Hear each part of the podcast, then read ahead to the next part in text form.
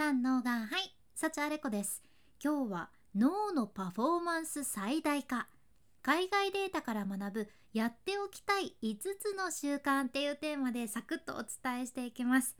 脳のパフォーマンス最大化させたい人。はーい。はいはい。ってもう私が一番に手挙げちゃうけど最近私自分の脳がミニマリストになってる気がしてね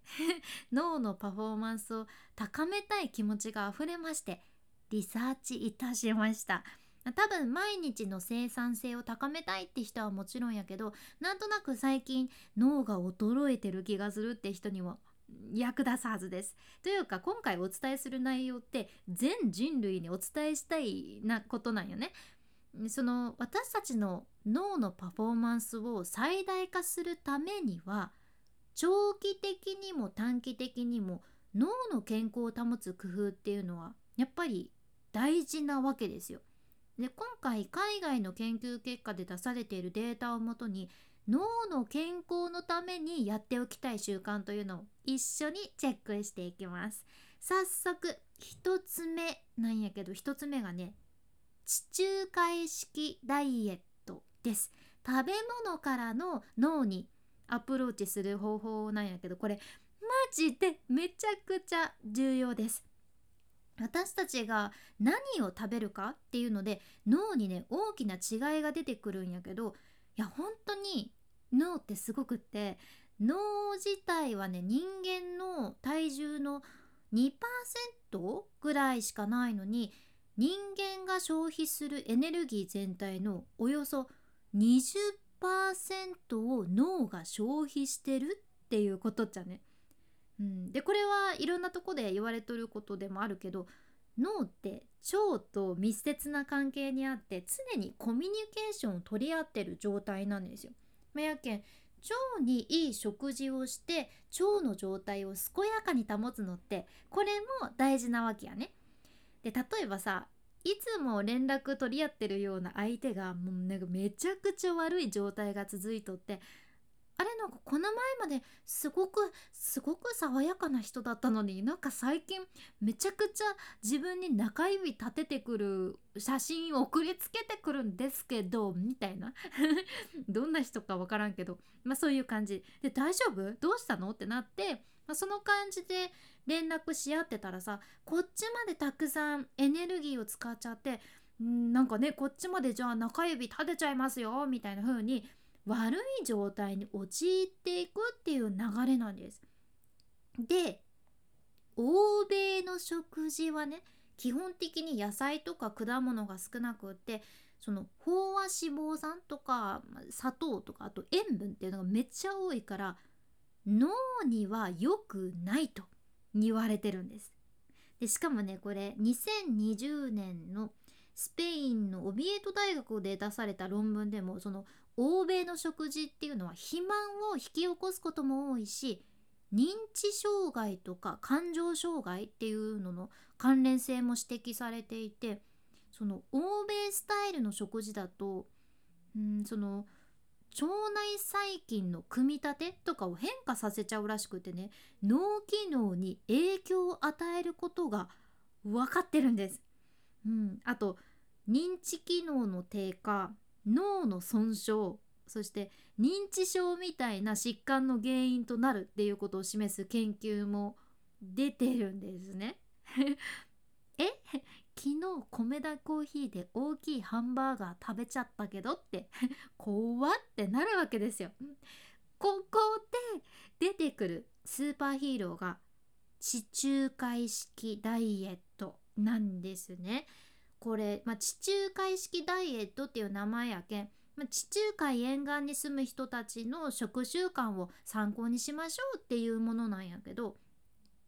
ブルーゾーンってご存知ですか？ブルーゾーンって言われるその100歳以上のその長生きされてる人の割合がもう世界で一番高い地域っていうのがあってそのブルーゾーンをね調査したところそこにいる人たちのほとんどが基本的には地中海式の食生活を実践してることが分かってるんです。そうなんです。なるほど。でこの地中海ダイエットっていうのがなんか聞いた感じちょっとね難しそうな響きもあるんやけどとってもシンプルで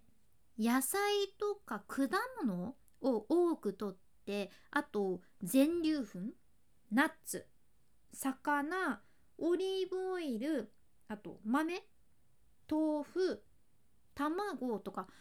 オートミールとかアボカドとか、うん、植物性の食品を多く摂るじゃんね。でこれは2016年の海外の論文でもこの地中海式ダイエットっていうのは欧米の食事スタイルとは対照的に糖尿病とかがんのリスクを減らすとかそういったもうたくさん健康上のメリットがあるというのも言われとるし記憶力の向上と認知機能が改善されるっていうことも書かれてるんです。やけん短期的には脳のパフォーマンスをぐーんと高めてくれて長期的には認知機能の低下を防ぐという感じ。だからもう完全にもう脳のためのプレミアム食事スタイルなわけですね。いやめちゃすごいありがたい食事なんです。んでなんとなく地中海式ダイエットに使われるさっき言ったような素材っていうのを知っておくと例えば外食とかに行った時もさなんかベーコンサラダにしようかな、えー、どうしようサラミにしようかな。あいや豆腐サラダにしようかなとかね。ちょっとでも地中海式に寄せることはできるかなって思うじゃん。で私自身はね昔から結構ヘルシーな食事が大好きなのでそういうの結構実践してきた方ではあるんやけどやっぱり私もね時にはそのジャンキーみたいなものとかも手を出す時があってでもねやっぱりハンバーガーとかポテトとかピザとか 大好きやけど、まあ、それを食べてる時もねとっても幸せいっぱいなんだけどそういった感じのランチを食べた後ってなんか疲れが取れないというかぼーっとする感じ、があるじゃんね。うん、いやいつもぼーっとしてるけどより一層ぼーっとする感じがあるじゃん。でもしっかり食事を気をつけて意識してお魚定食にしよっかなとか脂質の少ないお肉とサラダとかいうのを食べるとなんかね午後も集中できてすっきりする感じでとっても不思議だなっていつも思うよね。でこういうのって多分全部しっかり意識しようとしたらお金もかかるし時間もかかるしでなかなかね実践できないというか継続できないかなって思っちゃうけどちょっとしたところから変えると試しやすいと思います。まあ、例えばコンビニに行った時いつもだったらカップラーメンとか菓子パンとか買っちゃうっていう人は